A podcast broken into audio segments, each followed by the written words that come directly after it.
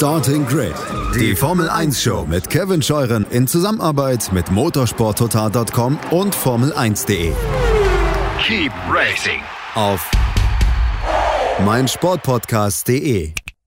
Einen schönen guten Tag und herzlich willkommen zu Zoom, eurem News-Update von Starting Grid, dem Formel 1 Podcast auf meinsportpodcast.de und dem YouTube-Kanal von motorsporttotal.com. Eine Kooperation, die ihr nicht nur hören, sondern auch sehen könnt mit mir, Kevin Scheuren, und dem Chefredakteur von Motorsport Network Germany, Christian Nimmervoll. Hallo Christian. Hallo Kevin. Wir haben uns heute mal zusammengesetzt, so kurz nach dem großen Preis von äh, Österreich 1, also der Steiermark in gewisser Weise, um über etwas zu sprechen, was in den vergangenen Tagen so ein bisschen Wellen geschlagen hat, Christian, auch während einer unserer Livestreams. Ja, ähm, es war mir auch ein sehr großes Anliegen, das Thema nochmal aufzugreifen, ähm, obwohl ich weiß, dass jetzt viele direkt allergisch reagieren und aufschreien werden, weil um Gottes Willen, da kommt ja immer gleich die Keule, äh, vermischt bitte nur nicht äh, Sport und Politik. Da bin ich auch dafür. Sport und Politik sollte man tatsächlich nicht vermischen, aber ich bin sehr wohl dafür, äh, dass man den Sport nutzt, um auch die richtigen Botschaften in die weite Welt rauszutragen, zum Beispiel Toleranz, Diversität, Gleichberechtigung und eben auch Umweltschutz, auch wenn es ein bisschen absurd klingen mag, ähm, in der Formel 1. Äh, Stichwort Heuchelei, da kommen wir dann auch noch dazu, Kevin, wahrscheinlich. Es geht um dieses Interview, das Sebastian Vettel dem Nachrichtenmagazin Spiegel gegeben hat. Ganz genau. Das ist am Samstag veröffentlicht worden, am Freitag für Abonnenten. Und es hat relativ schnell für sehr viel Aufregung in der Formel 1 Community gesorgt. Unter anderem auch bei euch in unseren diversen Starting Grid, Facebook und Telegram Gruppen, aber auch auf den Social Media Kanälen vom Motorsport Network Germany, motorsporttotal.com, Formel1.de, de.motorsport.com äh, was er da von sich gegeben hat. Denn ja, der große Aufhänger Christian war, äh, ja, ich wähle grün. Also das haben äh, ja viele Medien aufgenommen, dass äh, das so die Kernmessage gewesen sein soll. Dabei muss man eigentlich fairerweise sagen, ging es in diesem Interview um so viel mehr. Absolut. Also es ist ein, ich habe es jetzt leider online vor mir und nicht als Printversion vor mir liegen, weil ich würde mal tippen, dass mindestens eine Doppelseite im Spiegelheft, äh, wenn nicht sogar ein bisschen mehr. Und er erklärt da an verschiedenen Stellen, aber Kevin, du hast ja, glaube ich, auch ein paar Zitate rausgeschrieben, dass er ähm, halt sein eigenes Leben ein bisschen verändert hat, dass er versucht, Elektro zu fahren, dass er versucht, äh, Photovoltaik zu Hause zu machen. Äh, das sind die großen Dinge, die sich nicht jeder leisten kann, aber auch kleine Dinge wie zum Beispiel ähm, die Plastiktüten beim Einkaufen einfach wegzulassen und einen Rucksack mitzunehmen. Ist übrigens auch eine Herausforderung, die ich mir gestellt habe. Ähm, ich habe im Auto eigentlich immer äh, eine, eine Tüte liegen jetzt, äh, um nicht aus dem Geschäft eine mitnehmen zu lassen. Das Problem ist, wenn ich dann reingehe und meine Einkäufe weglege, hast du halt manchmal trotzdem wieder keine Tüte im Kofferraum, wenn du die dann vergisst irgendwie. Also kennen wir alle. Ähm, man, man bemüht sich und ich glaube, die Kernmessage, die er eigentlich anbringen wollte, weil es gab natürlich immer direkt die, die dann aufgeschrien haben und gesagt haben, ja klar, der Vettel, der Reiche, äh, was will der überhaupt, verdient Millionen, versteuert sie in der Schweiz und nicht in Deutschland, sagt aber uns Deutschen sozusagen, was wir zu wählen haben. Ich glaube, das hat er so gar nicht gemeint, sondern ich glaube, was er eigentlich sagen wollte, war, lasst uns doch alle, jeder im Rahmen seiner Möglichkeiten, das tun, was man tun kann. Und die Möglichkeiten, die sind halt bei, beim Sebastian Vettel vielleicht ein bisschen andere als bei unser eins oder äh, Leuten, denen es vielleicht noch schlechter geht. Nicht jeder kann sich Biofleisch zum Beispiel leisten oder solche Geschichten, aber jeder kann zum Beispiel die Nummer mit der Tüte machen. Da hat er auch ein sehr eindrucksvolles Zitat, wie ich finde, gesagt, Kevin, mit den Plastiktüten ist das eins von denen, das du vielleicht vorbereitet hast. Äh, tatsächlich jetzt gerade nicht, aber ich suche es gerade mal raus. Es ging Macht nichts, ich kann es sinngemäß wiedergeben. Er hat halt gesagt, wenn, wenn von acht Milliarden äh, Menschen jeder äh, sagt, äh, so verzichten wir auf die Plastiktüte, sind es halt acht Milliarden Plastiktüten so ungefähr. Ja? Da hat er einen Punkt, kann man nicht widersprechen. Genau, ich habe mal den Satz gelesen, es ist nur eine Plastiktüte, sagten acht Milliarden Menschen und schon waren es acht Milliarden Plastiktüten mehr. Äh, eines der ja, wertvollen Zitate von Sebastian Vettel in diesem Interview. Ich wollte mich eigentlich auf etwas erstmal beziehen, dann im nächsten Schritt, also du hast vieles schon genau richtig wiedergegeben, was er in seinem privaten Leben macht, äh, mit der Elektromobilität, Photovoltaikanlage, 100% erneuerbare Energien als Stromversorger. Natürlich trinkt er nur noch gefiltertes Wasser aus dem Hahn, da hat er ja auch einen guten Sponsor für, der ihm da einen guten Filter zur Verfügung stellt. Ähm, er hat seinen Konsum eingedampft, nimmt nur noch gesund, äh, saisonales Gemüse und Obst, gutes Fleisch und natürlich waren die Kinder der Treiber dieser Gedanken, muss man ganz ehrlich sagen. Denn, ähm, und das schreibt er oder sagt er auch hier, aber der treibende Faktor sind die Kinder. Sie machen einem bewusst, dass die Zeit voranschreitet und die Verantwortung groß ist. Verantwortung, Christian, die er ja auch noch äh, übernimmt und zwar für ähm, Bienen äh, in Österreich, ne? Richtig. Äh, ich weiß ehrlich gesagt gar nicht so viel über dieses Projekt, aber was ich weiß, ist, dass er für sich selbst so ein bisschen die Landwirtschaft äh, entdeckt hat. Vielleicht äh, wandelt er da auf den Spuren von Jody Scheckter, der ja auch in der Agrarwirtschaft inzwischen tätig ist. Ähm, er interessiert sich halt wirklich sehr für Biolandwirtschaft und Bienen spielen da bei der Bestäubung von Pflanzen einfach eine ganz entscheidende Rolle. Ähm, da ist er auch äh, inzwischen extrem umtriebig. Ich habe äh, mit seiner Pressebetreuerin telefoniert die Tage. Die hat mir dann auch gesagt, dass der Sebastian selbst eigentlich gar nicht so gerne über die Dinge redet, die er so tut. Aber natürlich in der exponierten Position, in der er ist, wird er natürlich manchmal nach Dingen gefragt. Und das ist auch was, was ich auf meiner ähm, Facebook-Seite Formel 1 in Seiten Christian Nimmervoll geschrieben habe. Ähm, weil das, dieser Reflex stört mich irgendwie, denn es in Zeiten von Social Media so gibt so ungefähr äh, der Vettel, warum äh, sagt er all diese Dinge, der soll doch nur über Sport und Formel 1 reden. Das finde ich überhaupt nicht. Ähm, was soll er denn machen, wenn er gefragt wird von Journalisten, die sich dafür interessieren? Dann darf er sehr wohl seine Meinung da wiedergeben. Meiner Meinung nach, wir alle auf Social Media dürfen das nämlich auch. Und ich finde, er hat äh, eine sehr reflektierte Meinung. Ich finde nicht, und die Differenzierung, die ist ganz wichtig bei dem ganzen Thema. Ich finde nicht, dass man seiner Meinung sein muss. Ja? Und ich finde, dass auch ganz wichtig ist, dass jedem freisteht, wie er sein Leben leben kann. Aber dass er die Meinung sagt, dass man sich darüber empört, das verstehe ich nicht. Und deswegen habe ich zu dir gesagt, Kevin, lass uns doch einen Zoom-Sondertake machen. Ähm, eins, wo wir auch ein bisschen unsere persönliche Meinung einbringen und mal vielleicht ein bisschen kontrovers gehen, weil mir ist klar, dass da viele, viele andere Meinungen sind. Aber ich finde, äh, Meinung darf man sagen. Und ich würde sogar noch einen Schritt weiter gehen. Ähm, ich bin nicht nur als Journalist, sondern auch als Formel-1-Fan dankbar für Fahrer, die aufstehen, für ihre Meinung und Kante zeigen. Was haben wir denn nicht geschrien in all den Jahren? Ähm, weil ich finde, es, diese Fahrergeneration Hamilton, Vettel, Alonso, die gewinnt gerade so richtig am Profil. Lewis Hamilton traut sich auch hervorkommen und seine Meinung kundtun, obwohl die nicht immer populär ist. Aber was haben wir nicht jahrelang immer geschrien und gesagt, um Gottes Willen, keiner traut sich mehr irgendwas zu sagen. Zum Beispiel, als wir arabischen Frühling hatten und die Formel 1 äh, in Bahrain unterwegs war, wurde die Formel 1 scharf kritisiert und meiner Meinung nach zu Recht, weil eigentlich niemand aufgestanden ist und seine Position kundgetan hat, sondern die haben alle rumgedruckst und den Kopf eingezogen. Jetzt geht einer raus, gibt in einem großen deutschen Nachrichtenmagazin ein Interview, steht zu seiner Meinung ähm, und das finde ich erstmal gut. Wie gesagt, ganz wichtig, nicht zu verwechseln, dass man diese Meinung teilen muss. Das steht jedem zu. Wir leben in einer Meinungsfreiheit, anders als manche das glauben. Aber dass Formel-1-Fahrer ihre Meinung kundtun, finde ich super. Genauso wünsche ich mir das. So, aber natürlich wird er dann auch von äh, dem Journalisten Alfred Weinziel mit der Heucheleikeule so ein bisschen getriezt. Also so wie ja auch viele Fans auf den diversen Social-Media-Kanälen in dieselbe Richtung geschlagen sind, sagt ein viermaliger Formel-1-Weltmeister der energiefressenden Vollgrasbranche und redet über den ökologischen Wandel, also ökologisches Vorbild. Müssen Sie da nicht selber lachen? Das war die Frage, die Alfred Weinzel Ihnen gestellt hat und Sebastian Vettel antwortete, als ich vor Jahren angefangen habe, auf Nachhaltigkeit zu achten, musste ich mir natürlich die Frage stellen, ob ich nicht ein Heuchler bin. Einerseits belaste ich durch meine Arbeit die Umwelt, andererseits propagiere ich Dinge, um die Umwelt zu schützen. Also habe ich zunächst meine Gewohnheiten geändert, etwa die Vielfliegerei, und dann habe ich darüber geredet. Ja, Sebastian Vettel versucht, sofern es geht, auf die Fliegerei zu verzichten, wenn er kann, mit der Bahn oder dem Auto zur Rennstrecke zu fahren, wenn es in der näheren Distanz ist aus der Schweiz. Und das ist ja so ein bisschen das, was äh, man ja durchaus auch kritisch sehen kann. Ja? Also Formel-1-Fahrer, die global unterwegs sind, die da natürlich den CO2-Fußabdruck dann doch hochtreiben, auch wenn die Formel 1 jede Menge macht. Ich habe nochmal reingeschaut, was die Net Zero Carbon Footprint äh, Vision der Formel 1 eigentlich ist, also einen komplett neutralen also ökologischen Fußabdruck bis 2030 zu haben. Also damit sind es ja viel weiter als so manche EU-Regierung.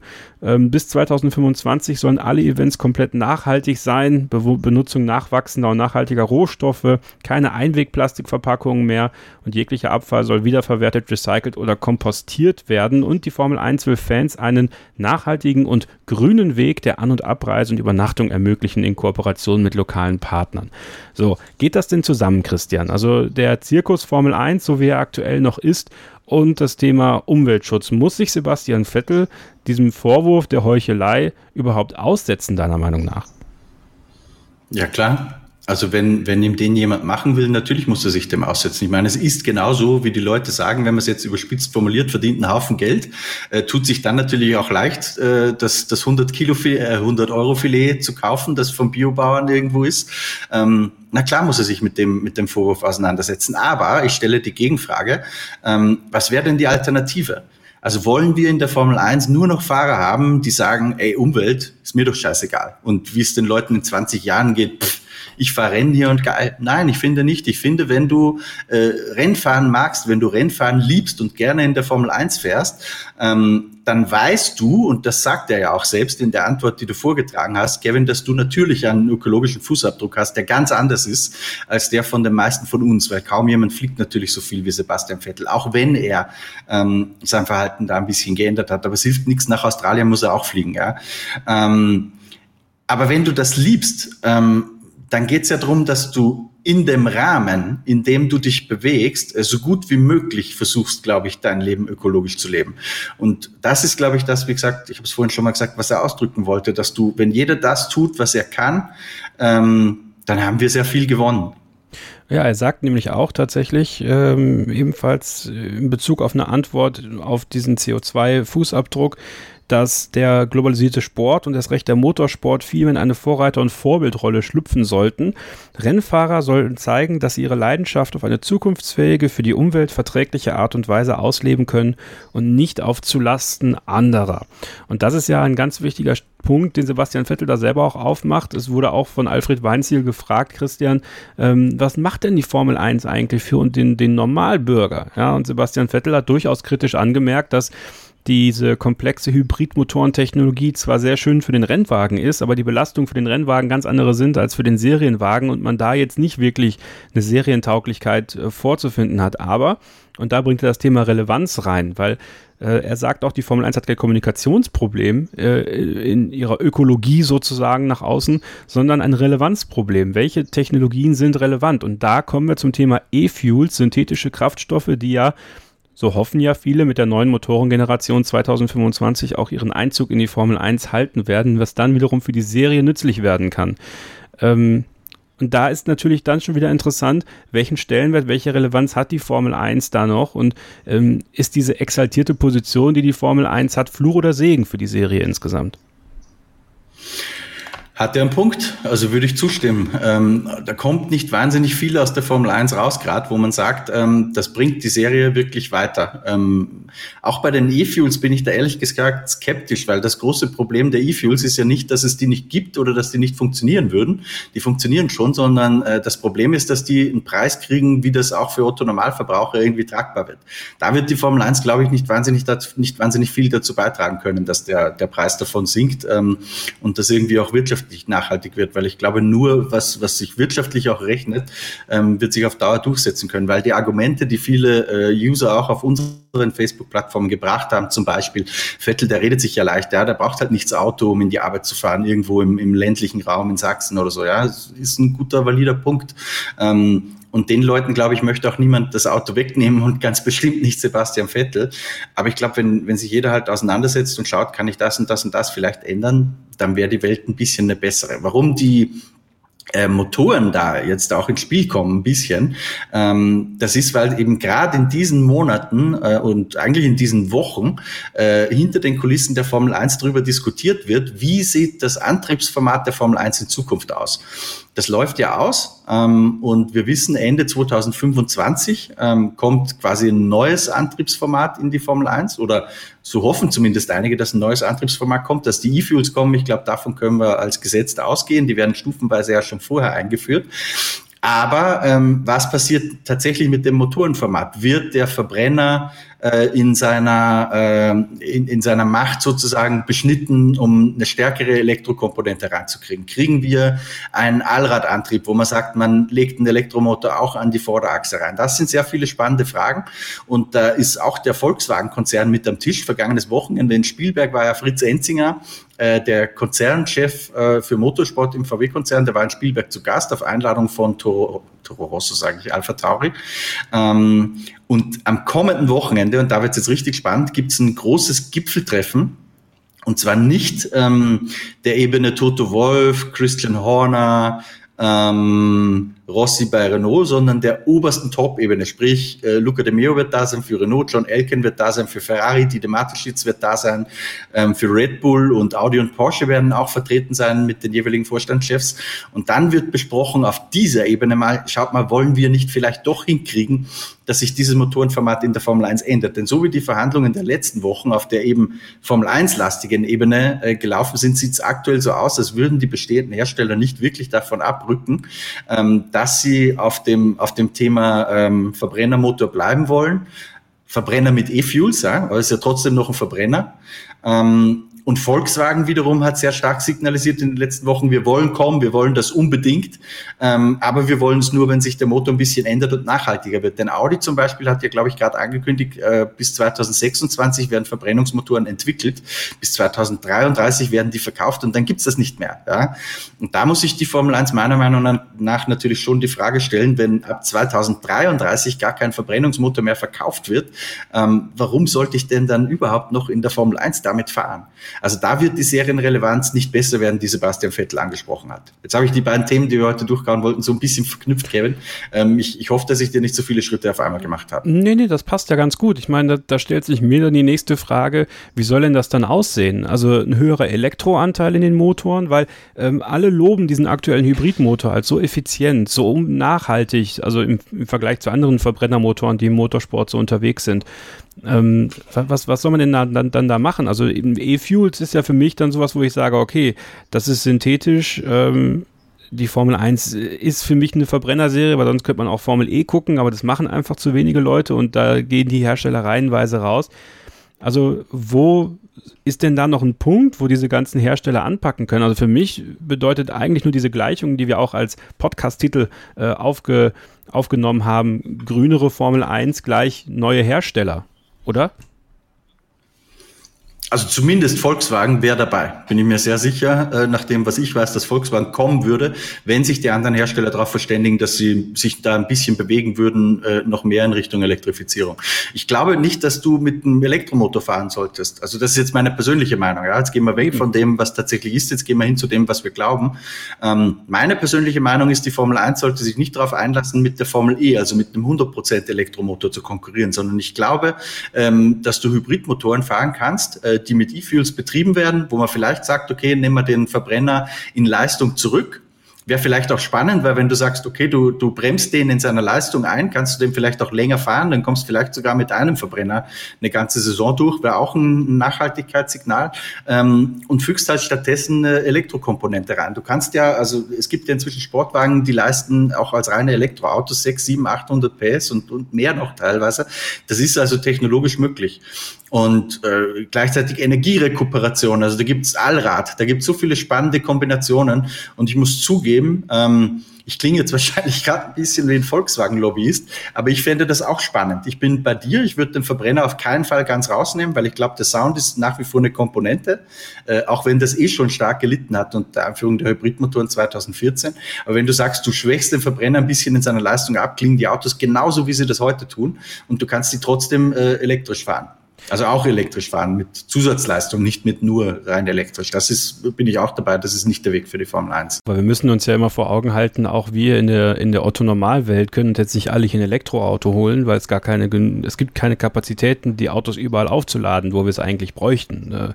Dass wir, dass wir so weit kommen mit den Autos, wie wir es eigentlich bräuchten. Und ich finde halt dann schon die Formel 1 als Übungsgrund für für, für E-Fuels, für, für Wasserstoff vielleicht auch irgendwann. Also wer weiß, ob das noch eine Technologie ist, die dann am Ende auch die Elektromobilität noch übersteigt, wenn das dann mal akut zum Thema wird und dass man die Formel 1 dann dafür nutzt, weil die können natürlich, Christian, das ist ja ganz interessant, diese globale Lobbyarbeit schon leisten, die sie ja auch schon machen. Also auch mit, äh, da komme ich nochmal auf, auf den Plan zurück, den die Formel 1 sich selber gesetzt hat.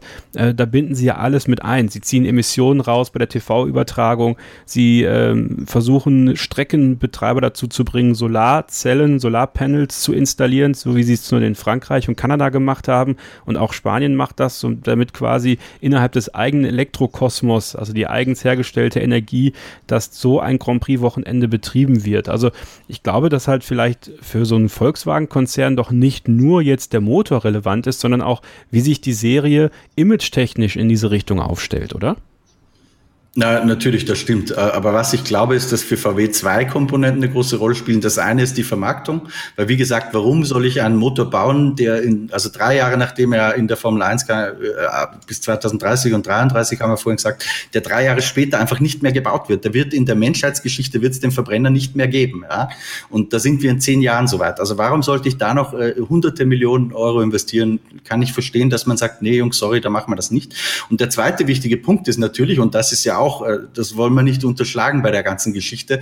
Natürlich wünscht sich der VW-Konzern auch äh, eine Änderung des Motorenformats, weil sie dann einfach eher eine Chance haben, äh, mit Mercedes und Honda und Renault und wie sie alle heißen, die da schon einen riesigen Erfahrungsvorsprung haben, einfach mitzuhalten. Also das ist auch klar, dass du quasi eine neue technologische Plattform auch ein bisschen brauchst, damit du überhaupt als Quereinsteiger eine Chance hast, da mitzuhalten, weil wir haben gesehen, wie lange Honda dafür gebraucht hat. Also das ist schon auch ein sehr wichtiger Punkt. Was ich noch sagen möchte zu, zu den E-Fuels, ich glaube, das hat auch Sebastian Vettel in diesem Interview an einer Stelle angesprochen, ähm, dass die E-Fuels natürlich da ihren, ihren Raum haben werden, auch in der, in der breiten Masse der Öffentlichkeit, ähm, wo du noch sehr lange, zum Beispiel aus wirtschaftlichen Gründen, mit Verbrennern fahren wirst. Nehmen wir Afrika zum Beispiel oder wo, ja. Äh, das Schöne an den E-Fuels ist, dass du auch einen ganz normalen Verbrennermotor damit betanken kannst und der funktioniert. Das heißt, du kannst die Tankstelleninfrastruktur nutzen, du kannst die gleichen Motoren nutzen, du tankst einfach dieses andere Zeug rein, das vorher aus der Atmosphäre abgesaugt wurde und es funktioniert. Der große Haken, äh, so wird zumindest mir das erklärt, um Gottes Willen, ich bin da kein, äh, weder ein Ingenieur noch ein Experte, aber so wird mir das zumindest erklärt, aus den Leuten aus der Formel 1, mit denen ich darüber spreche. Der Elektromotor hat halt einen thermischen Wirkungsgrad von weit über 90 Prozent. Ähm, jeder E-Fuel, Wasserstoff, wie auch immer Motor hat einen thermischen Wirkungsgrad, der bei 50, 60 Prozent ist, so wie die aktuellen Hybridmotoren in der Formel 1. Das heißt, die Energie, die du produzieren musst, um ein E-Fuel in dein Auto füllen zu können, die ist viel, viel größer, äh, als sie das bei einem Elektroauto ist. Und deswegen wird sich auf lange Sicht äh, schon die Elektromobilität durchsetzen. Also das ist äh, für mich keine Frage. Beziehungsweise es wird sich alles durchsetzen, aber es wird unterschiedliche Anwendungsbereiche geben. Zum Beispiel, wenn wir reden vom Straßenverkehr in Südafrika, ähm, naja, da werden vielleicht eher E-Fuels ein Thema sein. Oder wenn es geht um Langstreckenflüge, das wird auch nicht klappen, dass du die elektrisch machst, weil so viel Akku, äh, da brauchst da brauchst äh, ganz andere Flugzeuge dafür. Also so, sowas wird schon geben, aber ähm, auf, auf der Kurzstrecke, auf dem, in, in dem Verkehr, ähm, der ja einen großen Teil des Mobilitätsverhaltens ausmacht von uns, da glaube ich, führt an der Elektromobilität kein Weg vorbei. Und das sehen auch die Hersteller. Und deswegen bin ich sehr, sehr gespannt, was bei dieser Runde der Big Bosses rauskommt. Ähm, geplant ist die für kommenden Samstag in Spielberg.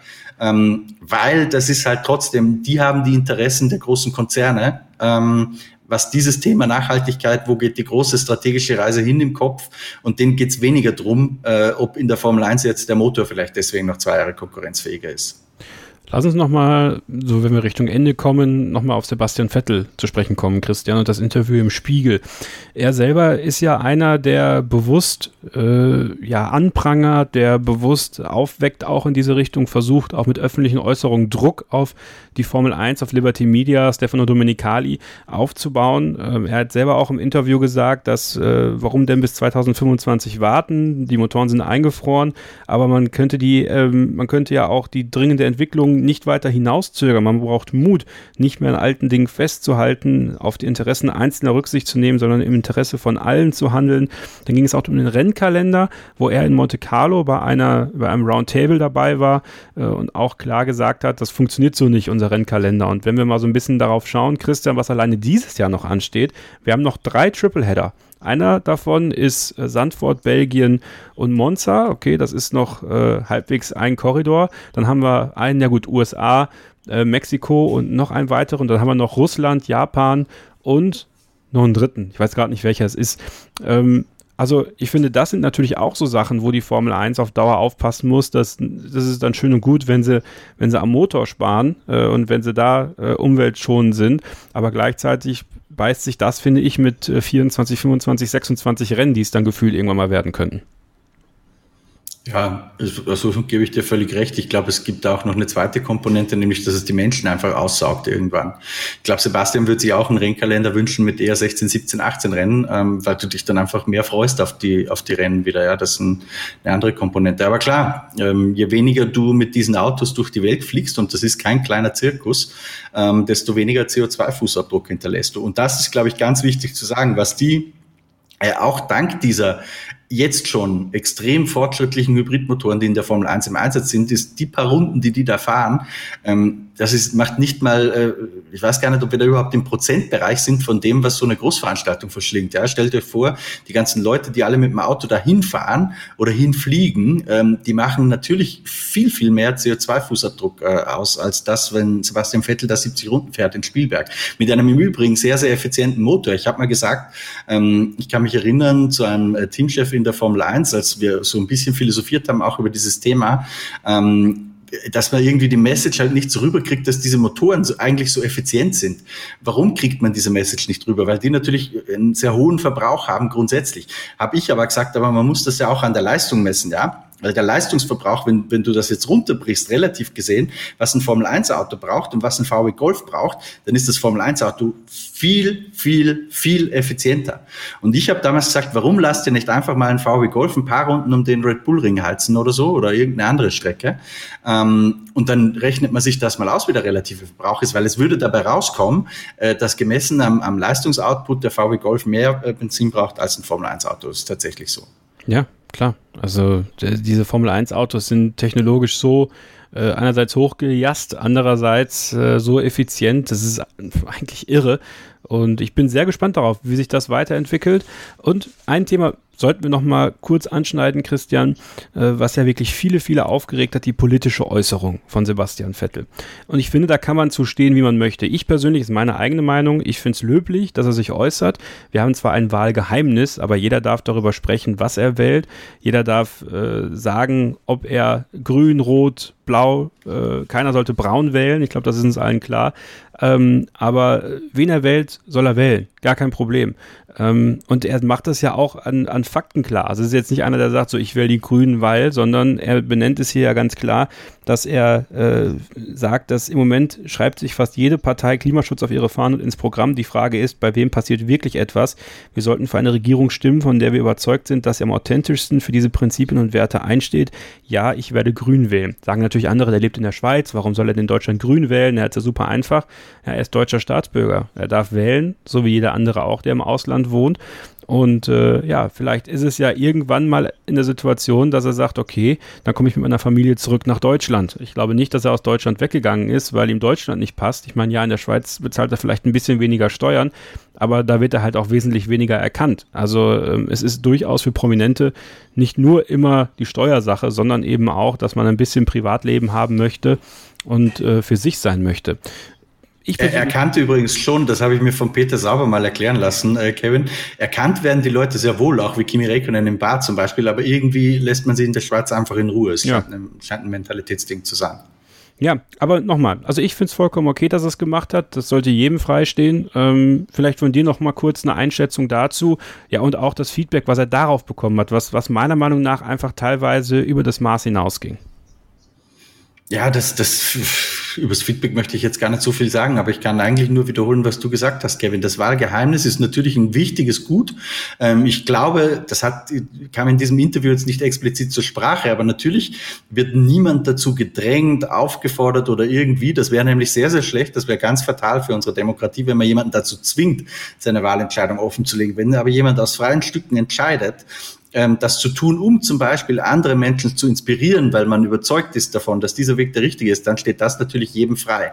Und eins ist, glaube ich, auch noch ganz wichtig, dass man dazu sagt, das gilt für alle Ecken des politischen Spektrums. Ja? Also da bin ich auch immer ein großer Fan davon, äh, gehe den Leuten in unserer Redaktion, die sich zum Beispiel um Social Media Kommentare kümmern, auch teilweise auf den Wecker, weil ich bin, ich versuche immer sehr liberal zu sein, wenn es darum geht, auch mal aus dem rechten Eck äh, Meinungen stehen zu lassen. Was wichtig ist, ist, glaube ich, solange niemand persönlich ähm, diskreditiert wird, beleidigt, irgendwie angegangen, darf man natürlich auch rechte Meinungen haben. Ja? Ähm, rechts ist genauso legitime Politik wie links, auch wenn es nicht die meine ist. Ich bekenne mich auch politisch, ich stehe eher auf der, auf der liberalen Seite des Spektrums, so würde ich das mal bezeichnen. Ähm, aber es ist legitim, wenn Menschen anders denken. Und natürlich müssen die genauso wie ein Sebastian Vettel das Recht hat, seine Meinung zu äußern, natürlich müssen die das auch dürfen. Der Ton macht aber die Musik. Das ist, glaube ich, ganz wichtig dabei. Absolut, absolut. Und witzig natürlich auch, dass die letzte Frage von Alfred Weinziel nach dem bescheuerten Tempolimit in Deutschland ging. Also das ist dann wieder so ein Stereotyp. Ne? Dann sagt man, okay, ja, die Grünen wollen das Tempolimit äh, ja einführen, dass man Geschwindigkeitsbeschränkungen auf deutschen Autobahnen hat. Nennt mir mal bitte ein Autobahnstück, was über 100 Kilometer lang ist, ohne Geschwindigkeitsbegrenzung, wo ihr jetzt fahren könnt. Schreibt das in die Kommentare irgendwo. Also, äh, meinte Ja, wenn, wenn ich von, von München, von uns vom Büro nach Hause fahre, so über Passau, Deckendorf, da, da kommt man schon ganz gut voran. Aber ganz ehrlich, das Auto, äh, also es gibt mir zum Beispiel nichts. Ich fahre sehr gern schnell Auto, aber es gibt mir überhaupt nichts, äh, auf der Autobahn irgendwie mit 240 dahin zu glühen. Ja? Da geht's eh nur geradeaus. Also das ist ja nicht das, was äh, am Autofahren emotionalisiert, finde ich. Was aber klar ist, und ich finde, das ist eine wichtige Diskussion, die Sebastian Vettel auch erneut angestoßen hat, sich äh, mal selber abzuklopfen, einfach mal darüber nachzudenken, was kann ich tun für ein nachhaltigeres Leben, die Meinung anderer da zu respektieren. Ich denke, das ist auch ganz wichtig. Man muss nicht der gleichen Meinung sein, man muss aber die Personen, die das äh, vorantreiben wollen, nicht persönlich angreifen. Äh, ob das, also Sebastian Vettel persönlich anzugreifen, da kommt er nicht an ihn ran, aber es geht ja auch um den Kleinen. Also selbst wenn wir jetzt euch sagen, und da stimme ich Sebastian Vettel zu, ein nachhaltiges Leben ist alternativlos, wenn man noch lange hier Spaß haben möchte auf der Erde und wir auch noch lange über Formel 1 quatschen wollen und einfach unser Leben leben wollen. Äh, wenn ihr jetzt sagt, ja, Kevin, du bist ein Spinner, erhäng dich, dann, äh, ja, dann tut mir das leid für euch, dann habt ihr das nicht verstanden, äh, wie wir einfach auch miteinander umgehen sollten, nämlich respektvoll und ich akzeptiere eure Meinung, wenn ihr sagt, ja, ich kaufe mein Fleisch für zwei Euro vom Aldi oder vom anderen Discounter, wie auch immer, ähm, respektiere ich genauso, weil es eure Lebensrealität ist. Genauso finde ich es wichtig, dass prominente Persönlichkeiten äh, diese, diese Stimme, die sie haben, nutzen äh, und auch nach außen treiben. Und Sebastian Vettel macht es, finde ich, auf einem sehr vernünftigen Niveau, Christian. Und wie du es auch schon gesagt hast, der Ton macht die Musik und meiner Meinung nach trifft Sebastian Vettel genau den richtigen Ton. Das finde ich persönlich auch. Also wie gesagt, ich bin noch äh, in den meisten Punkten seiner Meinung. Ähm, ich würde mich aber auch freuen, wenn andere Fahrer aufstehen und vielleicht eine gegenpolige Meinung dazu geben. Ja? Ähm, ich bin einfach froh über Formel-1-Fahrer, die Ecken und Kanten haben, die zu ihrer Meinung stehen, weil äh, nichts ist schlimmer als äh, PR-Waschmaschinen, ähm, wo du den einen nicht mehr vom anderen unterscheiden kannst. Deswegen finde ich, dass wir gerade mit Lewis Hamilton und Sebastian Vettel eine Fahrergeneration haben, ähm, die sich da sehr hervortut im Vergleich äh, so der letzten 20, 30 Jahre. Auch Max Verstappen, ähm, der ist auf eine andere Art äh, wie Kimi Räikkönen äh, unpoliert. Ähm, also ich finde, dass da haben wir momentan eine ganz faszinierende Zeit. Und die werden wir weiter beobachten, sowohl im Podcast Starting Grid auf meinsportpodcast.de oder im Podcatcher eurer Wahl. Abonniert dort sofort diesen Podcast, dann verpasst ihr da keine Ausgabe mehr. Ebenso natürlich den YouTube-Kanal von motorsporttotal.com und haut da auf die Glocke, dann bekommt ihr auch jedes Video direkt in euren Feed und per E-Mail-Benachrichtigung in euer Postfach und verpasst dann auch keine weitere Ausgabe Zoom. Wenn ihr weiter Starting Grid hören möchtet, am Mittwoch geht es dann schon mit unserer regulären Ausgabe weiter. Dann blicken wir zurück auf den großen Preis der Steiermark und voraus auf den großen Preis von Österreich. Spielwerk vor, Spielwerk zurück. Danke fürs heutige Dabeisein, Christian. Bitte gerne. Und äh, bis zum nächsten Mal. Bleibt ihr gesund, passt aufeinander auf und keep racing. Starting Grid, die Formel 1 Show mit Kevin Scheuren in Zusammenarbeit mit motorsporttotal.com und Formel1.de. Keep racing Auf meinsportpodcast.de.